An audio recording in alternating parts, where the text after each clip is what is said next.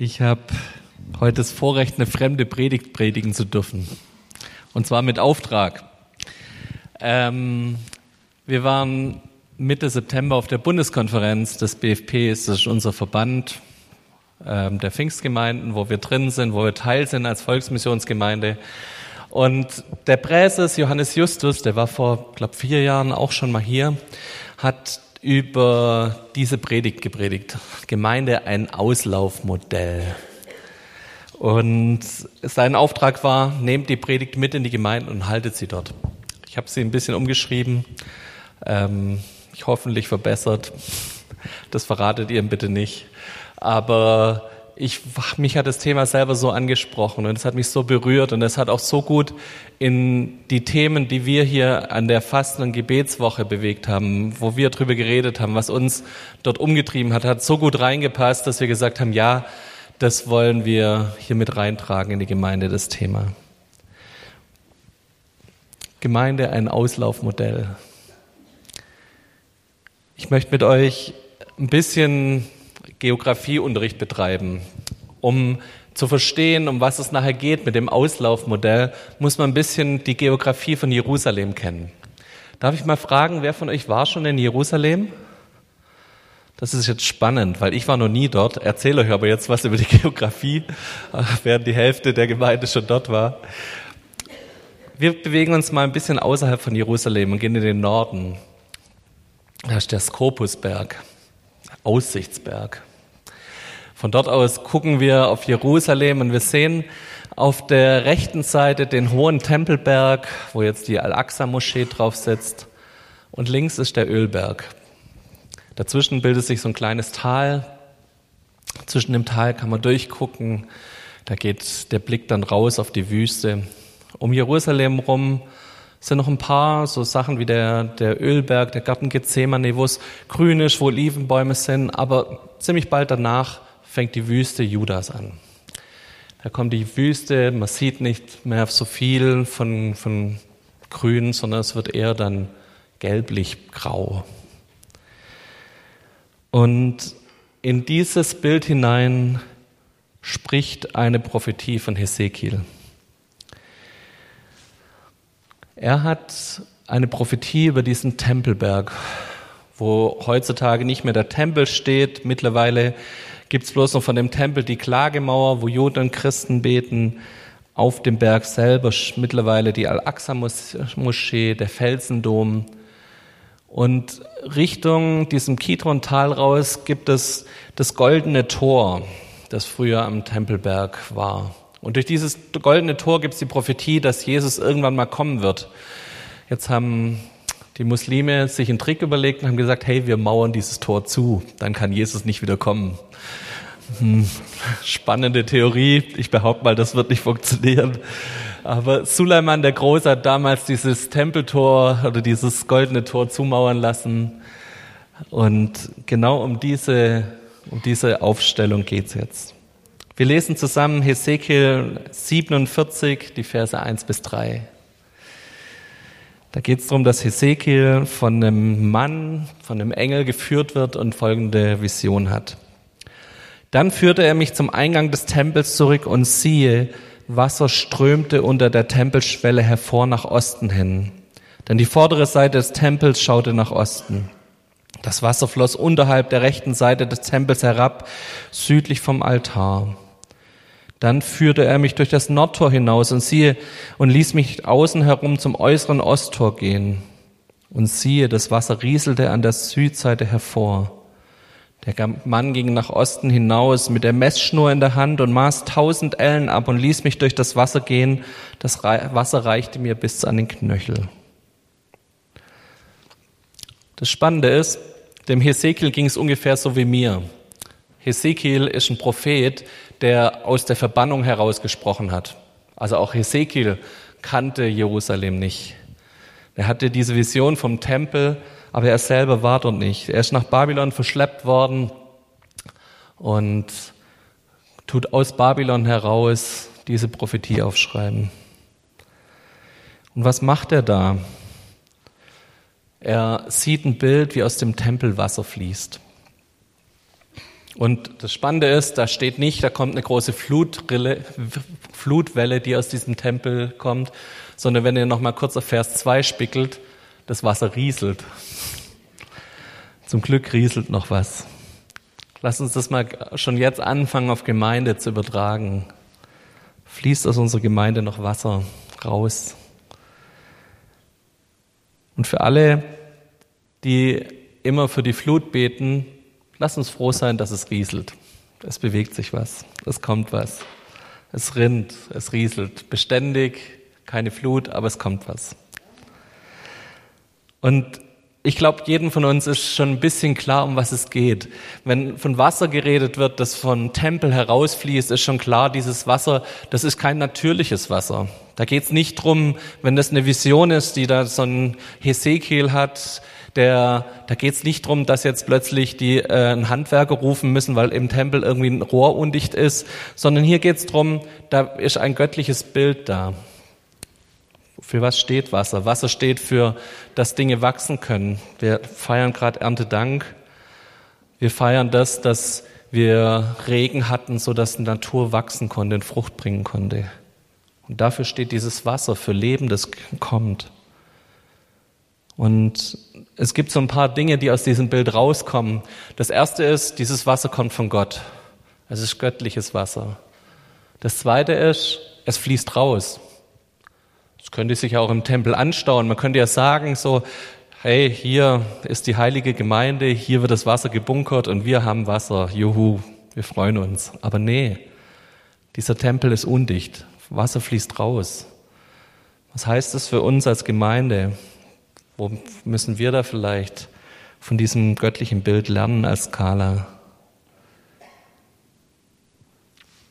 Und wenn ihr in so einer Gegend wie äh, Israel lebt, dann wisst ihr, was Wasser wert ist. Wenn man aus der Wüste kommt, da wo Wasser ist, da strömen die Leute hin. Das ist was Anziehendes. Das ist was, was Leute motiviert hinzugehen. Da gehen Leute gern hin, wo Wasser ist. Auch das ist vielleicht was, wo wir als Skala uns schon angesprochen fühlen dürfen. Aber dieses Bild geht weiter. Gerade gab es jetzt diesen Punkt, dieser Mann ging nach Osten hinaus und hat 1000 Ellen abgemessen, das sind so 500 Meter ungefähr. Und bis dahin reicht das Wasser schon mal bis zum Knöchel. Wir gucken uns an, wie es weitergeht. Das Wasser fließt jetzt aus diesem Tempel raus Richtung Osten, etwa 1000 Ellen weit, also 500 Meter. Aber warum eigentlich nur 500 Meter? Lass uns nochmal dieses Bild angucken, wo der Tempel gezeigt wird und was Richtung Osten kommt. Könnt ihr euch vorstellen, warum es nur 500 Meter weit fließt? Ich kann es mir vorstellen. Das fließt genau bis in das Kidron-Tal und dann war's das. Weiter geht's nicht. Weiter kann man nach Osten kein Wasser fließen lassen, weil da der Ölberg und Gethsemane dazwischen ist. Hier kommt ein Hindernis auf. Hier gibt es ein Hindernis, dass dieses Wasser aus dem Tempel weiter ausfließen kann. Dieser Ölberg, der ist voll von Erinnerungen für uns als Christen. Da ist dieser Garten Gethsemane, wo Jesus die letzten Stunden mit seinen Jüngern verbracht hat, wo er, bevor er dann in Gerichtsurteil kam, bevor er gekreuzigt wurde, war er da die letzten Stunden, hat mit seinen Jüngern gebetet, hat, wie die Bibel uns berichtet, Blut geschwitzt, weil er wusste, was auf ihn zukommt. Jesus hat hier über Jerusalem geweint und hat über die Menschen geweint, wie sündig sie sind und welche Sünden er alle auf sich nehmen muss. Und von hier aus, von dem Ölberg aus, ist Jesus nachher auch in den Himmel aufgefahren. Es gibt mittlerweile eine ganz spannende Geschichte, nämlich es gibt so eine Art Gräbertourismus rund um den Ölberg. Ich weiß nicht von euch, die ihr schon dort wart. Es versuchen jede Menge Leute rund um den Ölberg irgendwie ein Grab zu bekommen und sich dort begraben zu lassen, weil sie der Meinung sind, wenn Jesus wiederkommt, dann bin ich ganz nah dabei. Ob die Theorie so funktioniert, das sei jetzt auch mal so hingestellt, aber ich bin ja eher der Meinung, dass wenn Jesus wiederkommt, dass man das auch hier in Schondorf mitkriegt. Aber man kann es immer probieren. Aber dieser Berg ist voll von Erinnerungen für uns und ist voll von Erwartungen. Dieser Berg steckt voll von Geschichten, die uns sehr, sehr nahe gehen als Christen. Hier hat Jesus die letzten Stunden verbracht. Von hier ist Jesus in den Himmel aufgestiegen. Hier wird, wie uns Prophetien sagen, Jesus wiederkommen. Was für ein Berg. Und dieser Berg steht jetzt im Weg, dass das Wasser aus dem Tempel nicht rauskommen kann. Wir lesen eine andere, eine zweite Prophetie von Zacharia. Zacharia 14, die Verse 4 und 8. Ich habe es ein bisschen gekürzt. Den Text dazwischen könnt ihr zu Hause nachlesen, wenn ihr heute Nachmittag Lust habt. Da ist eine Prophetie über Jesus und Jesus, wie Jesus wiederkommen wird. Seine Füße werden an jenem Tag auf dem Ölberg stehen, der dem Ost, im Osten gegenüber von Jerusalem liegt. Der Ölberg wird sich von seiner Mitte her spalten nach Osten und nach Westen zu einem sehr großen Tal. Die eine Hälfte des Berges wird nach Norden weichen, die andere Hälfte nach Süden. Und Vers 8. An jenem Tag wird es sein, da wird aus Jerusalem lebendiges Wasser fließen, eine Hälfte zum Meer im Osten und eine Hälfte zum Meer im Westen. Im Sommer und im Winter wird es so sein. Das wird passieren, wenn Jesus wiederkommt. Er wird diesen Ölberg spalten und plötzlich hat das Wasser freien Lauf, kann durch, kann durch diesen Ölberg, durch diesen Berg voller Erinnerungen, voller Erwartungen hindurchfließen. Was für ein wunderbares Bild. Aber wieso spaltet Jesus diesen Berg? Warum? Warum spaltet Jesus einen Berg, wo Leute jetzt sich Gräber gekauft haben und die Erwartung haben, hey, ich bin mitten dabei, wenn jetzt endlich, wenn es losgeht, wenn Jesus wiederkommt, ich bin da, ich habe da ein Grab gekauft und jetzt kommt Jesus und spaltet das Ding. Könnte man sich fragen, was soll das? Ich glaube, dass unsere Erinnerungen unsere Träume, unsere Erwartungen was ganz Wunderbares sind. Aber sie können auch dem Wasser Gottes im Weg stehen. All das, was wir manchmal erwarten und was wir wollen, all das, was wir vielleicht auch erlebt haben an Erinnerungen, steht uns im Weg und Jesus muss manchmal kommen und muss diese Dinge wegspalten, dass Wasser Gottes wieder durchfließen kann. Vielleicht hast du auch sowas in deinem Leben wo du spürst, das sind Erwartungen, das sind Erinnerungen, das sind Verletzungen, das sind Themen, die du aus der Vergangenheit hast oder die du an die Gegenwart hast, an Erwartungen, dass das und das passieren soll, die stehen dir im Weg und stehen dem im Weg, dass Gottes Wasser fließen darf. Dann lass dir, lass dir einfach Trost schenken von Gott. Lass es zu, dass Gott dich damit einen Schritt weiter nimmt, dass Gott dich wieder darauf ausrichten darf, auf das, was er machen will, dass er dir wieder neue Visionen schenkt, wo er Wasser in dein Leben reinschenken will. Ich glaube, wir selber spüren immer wieder, wo unsere Begrenzungen sind und wo wir Dinge haben in unserem Leben, die uns wie so ein Stopp vor die Füße gelegt sind, wo wir merken, hey, bis hierhin kann dieses Gottes Wasser, kann dieses Wasser des Lebens spendet in uns. Dahin, bis dahin kann es wirken, aber dann legen wir dem Ganzen einen Stopp hin. Wenn du das spürst, dass es solche Momente gibt in deinem Leben, dann fang an, an diesen Momenten zu arbeiten. Such dir jemand, mit dem du drüber reden kannst und lass zu, dass Gott kommt und dass Gott Dinge wegspaltet. Dass Berge, die Steine, die dir im Weg stehen, dass diese aus dem Weg kommen, dass Gottes Wasser weiter fließen kann durch dein Leben hindurch.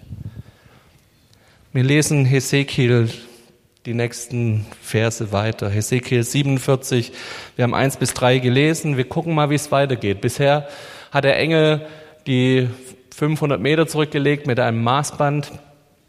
Jetzt geht er weiter. Dann maß er wieder 1000 Ellen ab und ließ mich durch das Wasser gehen. Das Wasser reichte mir bis zu den Knien. Danach maß er wieder 1000 Ellen ab und ließ mich hindurchgehen. Das Wasser ging mir bis an die Hüfte. Und er maß noch einmal tausend Ellen ab und es war ein Fluss, den ich nicht mehr durchschreiten konnte, denn das Wasser war tief. Ein Wasser, durch das man schwimmen musste, ein Fluss, den man nicht mehr durchschreiten konnte. Dann fragte er mich, hast du es gesehen, Menschensohn? Darauf führte er mich zurück am Ufer des Flusses entlang. Als ich zurückging, siehe, da waren an beiden Ufern des Flusses sehr viele Bäume. Und er sagte zu mir, dieses Wasser, diese Wasser fließen hinaus in den östlichen Bezirk. Sie stürmen die Araber hinab und münden in das Meer. Sobald sie aber in das Meer gelangen, werden die Wasser gesund. Wohin der Fluss gelangt, da werden alle Lebewesen, alles, was sich regt, leben können. Und sehr viele Fische wird es geben. Weil dieses Wasser dorthin kommt, werden sie gesund. Wohin der Fluss kommt, dort bleibt alles am Leben. Von Engedi bis Eng Enklahim werden Fische an ihm stehen und ihre Fische zum Trocknen ausbreiten. Alle Arten von Fischen wird es geben, so zahlreich wie die Fische im großen Meer.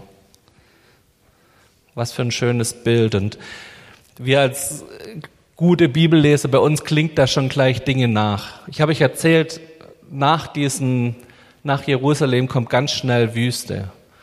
Und dieses Wasser fließt jetzt durch die Wüste und plötzlich entstehen Bäume.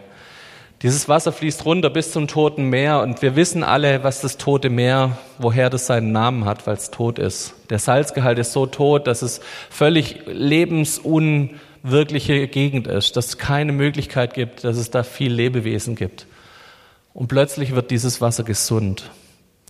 Plötzlich vollführt sich was in diesem Wasser, dass es alle Arten von Fischen gibt, dass es alle Möglichkeiten zum Fischen gibt, dass es Fischer gibt, die, die ihre ganzen Netze ausbreiten, dass es sämtliche Arten von Fische, die möglichst, die es so überall gibt, plötzlich in diesem Meer vorhanden sind. Und nochmal, das ist eine Vision, das heißt, es sind immer Sachen, da geht es nicht bloß um ein wirkliches Handeln, sondern es geht immer auch um eine Deutung. Es geht immer darum, dass Gott uns dadurch was sagen will, Gott zu uns sprechen will. Und ich glaube, die, die geübten Bibelleser wissen gleich, worauf es uns ankommt. Wenn Jesus seinen Jünger beruft, dann beruft er Fischer und sagt ihnen, hey, ihr sollt Menschenfischer sein. Sagt ihnen, hey, ihr sollt Leute sein, die rausgehen und das, was ich euch gegeben habe, dass ihr die Fische reinholt. Und es soll ein Bild dafür sein, dass wir rausgehen, von Jesus erzählen, dass Jesus ja in die Herzen von Menschen kommt. Und hier wird wirklich plötzlich wieder in der gleichen Vision, oder in der Vision von Fischen geredet. Es wird viele Fische geben, es wird aber auch viele Fischer geben. Und es wird Netze geben. Was darf passieren, wenn dieser Fluss Gottes, wenn dieses Wasser Gottes endlich aus dem Tempel rausfließt? Was darf passieren? Wir haben letzte Woche Sigi Tomaszewski hier gehabt, der uns ermutigt hat und gesagt hat, hey, wie viele Gespräche hattest du denn über den Glauben mit jemand in Schondorf in den letzten Jahren? Und wie oft tun wir vielleicht das eine Gespräch, das wir hatten, das nicht so ganz positiv war, nehmen dafür für den Anhalt zu sagen, hey, äh, ja, die Leute sind nicht so offen, um über den Glauben zu reden. Mit wie viel der 40.000 Schondorf hast du schon geredet über deinen Glauben? Hier in diesem Bild wird gesagt, hey, das sind viele Fische und alle Arten von Fische sind da. Alle Arten von Fische sind da und Gott ruft uns genauso wie sein Jünger neu wieder Menschenfischer zu sein. Ich wünsche mir und ich habe die Sehnsucht, dass aus unserer Gemeinde solche Ströme lebendigen Wassers rausfließen. Ich habe die Sehnsucht, dass wir eine Gemeinde werden, wo die Fußbodenschwellen schon richtig ausgewaschen sind, weil ständig Wasser rausfließt. Und das passiert in vielen Dingen. Ich sehe so viele gute Momente, aber ich glaube, es rieselt. Und das ist toll, dass es rieselt. Das ist auch das, was das Bild hier sagt. Aber sind wir bereit, noch ein paar Schritte mehr zu gehen? Wo liegt unsere Messschnur an? Liegt unsere Messschnur bis zwei Meter vor die Skala? Oder sind wir bereit, wie hier der Engel, dass wir auch mal dreimal 500 Meter oder viermal 500 Meter gehen und gucken, wie weit geht's denn noch? Was tut Gott mit diesem Wasser, das er herausfließen lässt? Ich habe die Sehnsucht, dass wir das merken, dass so wie es hier dem Hesekiel ging, am Anfang ging ihm das Wasser bis zum Knöchel. Ich wünsche mir auch bis zur Hüfte im Wasser stehen zu dürfen. Ich wünsche mir auch, dass es mir so geht, dass der Fluss irgendwann so stark ist, dass ich ihn nicht mehr durchschreiten kann. Seid ihr mit dabei? Könnt ihr damit träumen, mit eine Sehnsucht entwickeln, dass Gott uns zu einer Gemeinde macht, wo richtig Wasser rausfließt? Ich glaube, dass es Gottes Wasser ist. Und ich glaube, dass wir darum beten dürfen, dass Gott dieses Wasser uns schenkt. Aber ich glaube auch, dass Gott uns als Fischer ausrüstet und uns nach draußen schickt. Er sagt uns, hey, da sind schon jede Menge Fische. Ich schicke mein Wasser, Leben um euch rum wird entstehen. Da, wo bisher Wüste ist, da wird Leben reinkommen. Und ich weiß von einigen von euch, die das in ihrem Umfeld machen, dass ihr solche Lebensspender seid, dass ihr in euer Umfeld reingeht und dort einen Unterschied macht mit eurem Leben, mit dem wie ihr auftretet, dass ihr Gottes Wasser mit reinnehmt in euren Alltag und Leute um euch rum Leben bekommen, weil ihr da seid, weil ihr es mitnehmt. Aber lasst uns doch da noch was drauflegen. Lasst uns Gott bitten, dass er uns noch mehr Wasser schenkt. Lasst uns bitten, dass um uns herum Dinge lebendig werden. Und zwar nicht lebendig in der Form, dass wir sehen, hier ist eine ganz natürliche Frucht, sondern dass Leute übernatürlich lebendig werden. Dass sie in eine Beziehung mit ihrem Schöpfer kommen, dass sie da drin sehen, was es für sie bedeutet, mit ihm zusammenzuleben und auch selber Zugang zu diesem lebendigen Wasser haben. Wir haben im Heiligen Geist eine Quelle, das eine Quelle von Gott bekommen, die uns dieses göttliche Wasser schenkt. Und mein Gebet ist, dass wir mehr und mehr in diese göttliche Quelle eintauchen und dass wir Leute sind, aus denen dieses Wasser wieder rausfließt. Ich habe, ich finde es ein total starkes Bild, dass Wasser in die Wüste fließt und in der Wüste Leben entsteht. Und ich bete, dass da, wo um uns herum Wüste ist, dass Leben entstehen darf. Da, wo Leute sind, die verloren sind, die echte Probleme in ihrem Leben haben, dass sie durch uns an dieses Wasser Gottes angeschlossen sind. Ich bete darum, dass wir das mehr und mehr sehen und erleben dürfen, dass sich Leute hier aufmachen und die Fischernetze nicht nur zum Trocknen raushängen, sondern sie auch wirklich nass machen, sie ins Wasser hängen. Gott hat dir ein Netz gegeben, Du kannst als Fischer arbeiten. Gott hat dir einen Auftrag gegeben. Du darfst in deinem Umfeld Leute, für Leute ein Menschenfischer sein, sie zu Jesus ziehen, sie in seine Gegenwart bringen. Benutzt dein Netz. Ich möchte die zwei Bilder einfach nochmal rausholen. Ich glaube, dass es zwei Sachen gibt heute aus der Predigt. Das eine ist, ich glaube, wir haben diesen Auftrag, Fischer zu sein. Und diesen Auftrag, wenn Gott sein Wasser schenkt, dass wir da hinterhergehen und gucken, wo sind die Fische in dem Wasser. Die zweite Sache ist, wir haben gesehen in diesem Bild, da steht noch erst was dazwischen, dass Wasser fließen kann. Und das war dieser Ölberg. Ein Berg voller Erinnerungen, ein Berg mit Vergangenheit, ein Berg mit Emotionen, an denen Emotionen auch hängen. Ein Berg aber auch mit, wenn du an diese Nacht im Garten Gethsemane denkst, mit schlechten Erinnerungen, mit Verletzungen, mit Blutschwitzen. Darf dieser Berg uns hindern, dass Gottes Wasser fließt? Vielleicht ist es auch dein Wort heute, dass du nochmal drüber nachdenkst, wo gibt es Dinge in meinem Leben, wo ich aus Verletzung heraus mich zurückgezogen habe, wo ich nicht bereit bin, dass Gott, Gottes Wirken einfach sichtbar wird oder auch, ja, dass ich von Gott noch mehr benutzt werden darf, weil da Dinge im Weg stehen. Ich glaube, dass Gott heute so einen Moment schenkt, wo dieser Berg sich sprengt, wo dieser Berg sich aufteilt und wo aus diesem Berg plötzlich sich in der Mitte ein Tal entsteht, wo Wasser durchfließen kann. Das ist ein Moment, wo du einen Schritt gehen kannst und sagen kannst, ja, ich bin bereit, dass aus Verletzungen, aus ja, vielleicht auch Erwartungen, die nicht erfüllt wurden oder aus Dinge, die schief liefen, dass du trotzdem zu Gott sagen kannst, ja, Herr, mach du's. Lass du dein Wasser trotzdem durch mich durchfließen. Lass uns die Augen schließen. Und Gott reagiert, lass uns darauf reagieren, wenn Gott gesprochen hat, wenn sein Wort zu dir gesprochen hat.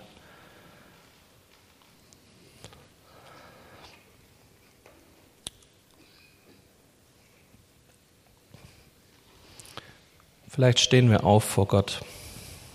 Könnt ihr das mit mir machen? Lass die Augen zu und wenn du dieses Gefühl hast, ja, da gibt es Momente, wo du das Wasser Gottes stockst. Da gibt es Momente, wo Berge zwischen dir und dem stehen, was, was Gott tun will durch dein Leben.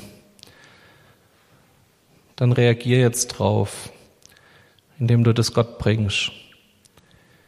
Du kannst einen ersten Schritt hier gehen und zu sagen, Herr, ich bring dir das, wo Dinge zwischen mir und dir stehen. Ich bring dir das, wo Verletzungen, nicht erfüllte Erwartungen, wo Themen aus der Vergangenheit, wo ich einfach auch zurückhänge an Dinge, die damals so viel besser waren und die mich hindern, meinen Blick nach vorne zu richten auf das, was Gott machen will, wo ihr das Gott abgeben könnt. Sprecht es aus jetzt ihm gegenüber. Betet einfach für euch ein stilles Gebet. Wir wollen uns einfach ein, zwei Minuten nehmen, wo wir das vor Gott bringen. Thank you.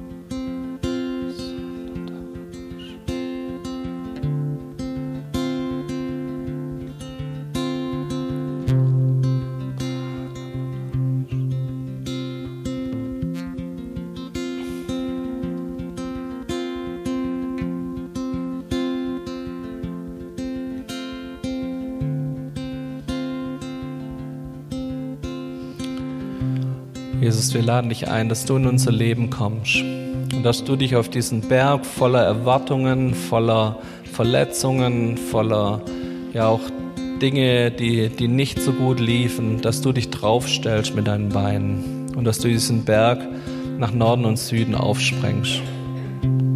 Jesus, komm du mit deiner Kraft und vollzieh du diese Vision jetzt schon in unserem Leben. Dass wir erleben dürfen, dass da, wo Dinge sind, ja, die uns verletzt haben, die uns, ja, wo wir ja, uns auch vielleicht zurückgezogen haben und dadurch passiv wurden, Herr, dass du sie nimmst und dass du sie berührst. Spreng du Dinge auf, Herr. Herr, wir beten, dass dein Wasser wieder neu durch unser Leben hindurch fließen kann. Wir wollen Menschen sein, die mitten im Wasser stehen und die nicht auf irgendwelchen Bergen rumstehen. Wir wollen Menschen sein, die in deinem Fluss sind und die sich in deinem Fluss bewegen. Hilf uns, dass wir neu dahin kommen. Spreng du Dinge weg in unserem Leben, die dem im Weg stehen. Da, wo wir selbst Mauern gebaut haben, da, wo andere Menschen Mauern um uns gebaut haben, da brauchen wir deine Kraft. Herr, in deiner Auferstehungskraft, dem kann sich nichts in den Weg stellen. Und wir wissen, du hast die Macht und die Kraft, Dinge aus unserem Leben zu geben.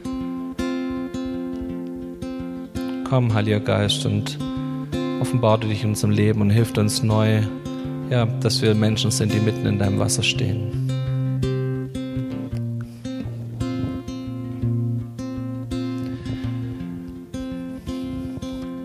Ich mache das echt selten, aber ich habe den Eindruck, wir sollen das heute machen. Und dann zweite Sache. Wenn dein Netz bisher mehr zum Trocknen hing, als dass du es benutzt hast als Menschenfischer, dann ist, glaube heute so ein göttlicher Moment, wo er dich aufruft und sagt, hey, zeig Gott neu deine Bereitschaft. Geh einen Schritt, du wirst diesen Schritt wiederholen müssen, in dem Moment, wenn Gott dir Menschen zeigt, wo du mit ins Gespräch kommen wirst. Aber ich glaube, dass es eine gute Übung ist, heute schon mal so diesen eigenen Stolz zu brechen und zu sagen, ich höre auf Gottes Stimme. Und wenn du das hörst, dass Gott dir sagt, hey, ich will dich neu rufen als Menschenfischer, dann komm nach vorne. Ich möchte mit euch beten, wir wollen mit euch beten, wir wollen euch segnen. Wenn du dein Netz neu benutzen willst und es neu dich in den Fluss reinstellen willst und dein Netz auswerfen willst, damit wirklich Fische, ja, Fische gefangen werden, die neu zu Gott kommen. Wenn du Menschenfischer werden willst, dann komm nach vorne und wir beten für dich. Ich bitte euch Gebetsteams, dass ihr nach vorne kommt mit uns zusammen hier für jeden Einzelnen betet.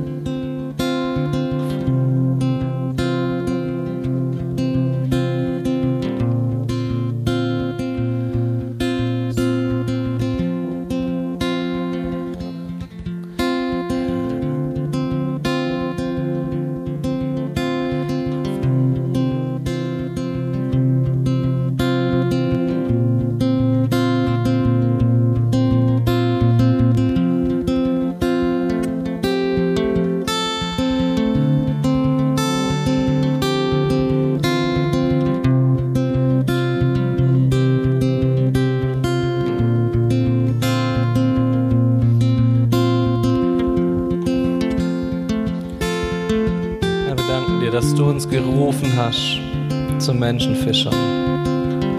Und Herr, du hast uns aufgefordert, ja, dass, dass wir ja in deinem Wasser stehen. Auf den Bergen können wir keine Fische fangen. Wir müssen in das Wasser steigen.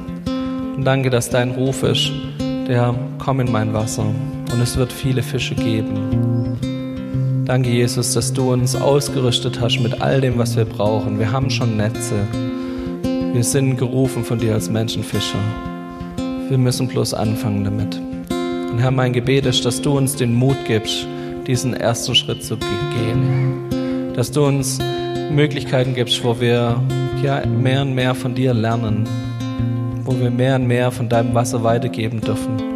Und Herr, ich bete, dass wir das erleben, dass da, wo wir hier hinkommen, dass neue Bäume entstehen, dass Pflanzungen entstehen, dass es grün wird um uns herum, weil dein Wasser aus uns rausfließt.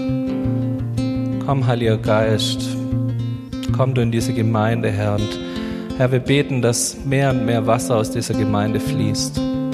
Gib uns als Skala die Möglichkeit, so ein Auslaufmodell zu sein. Das Wasser rausfließt in unsere Stadt hinein. Zu den Menschen, die dein Wasser so arg brauchen, die so arg danach dürsten, nach einem Sinn in ihrem Leben, nach dem, was sie immer auch brauchen, Herr.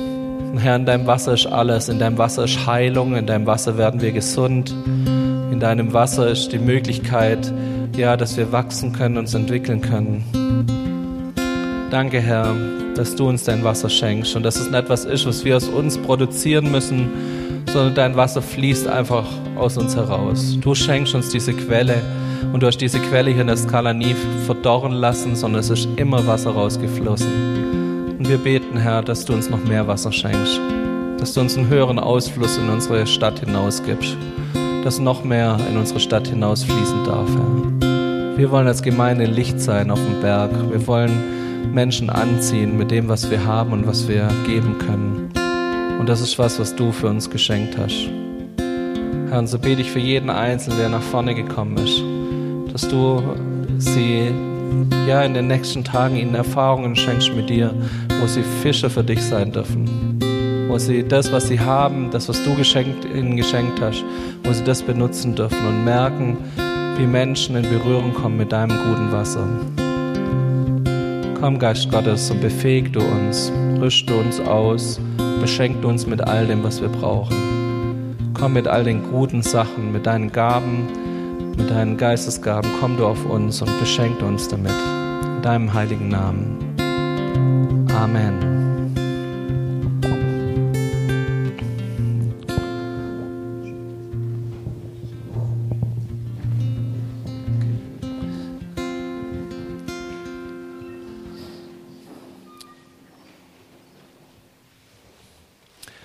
Ich würde mich freuen, wenn diese Predigt ein bisschen einen Einfluss auf unser Leben hat. Und wenn ihr in der nächsten Woche Erfahrungen macht und Möglichkeiten habt, dass ihr merkt, da ist Wasser Gottes in meine Umwelt geflossen, dann berichtet uns doch davon. Ermutigt uns gegenseitig und lasst uns uns da gegenseitig ermutigen, dass wir davon erzählen, was Gott tut. Wenn ihr Erfahrungen gemacht habt, wo Dinge euch berührt haben, wo Dinge durch euer Leben geflossen sind, wo ihr als Menschenfischer aktiv wart, dann erzählt davon. Lasst uns solche Informationen tauschen und lasst uns Mut machen, uns gegenseitig anstacheln, uns gegenseitig ermutigen, dass wir das gute Werk tun, das Gott uns aufgetragen hat. Das wünsche ich mir und das gebe ich euch als kleine Hausaufgabe mit. Okay, Amen.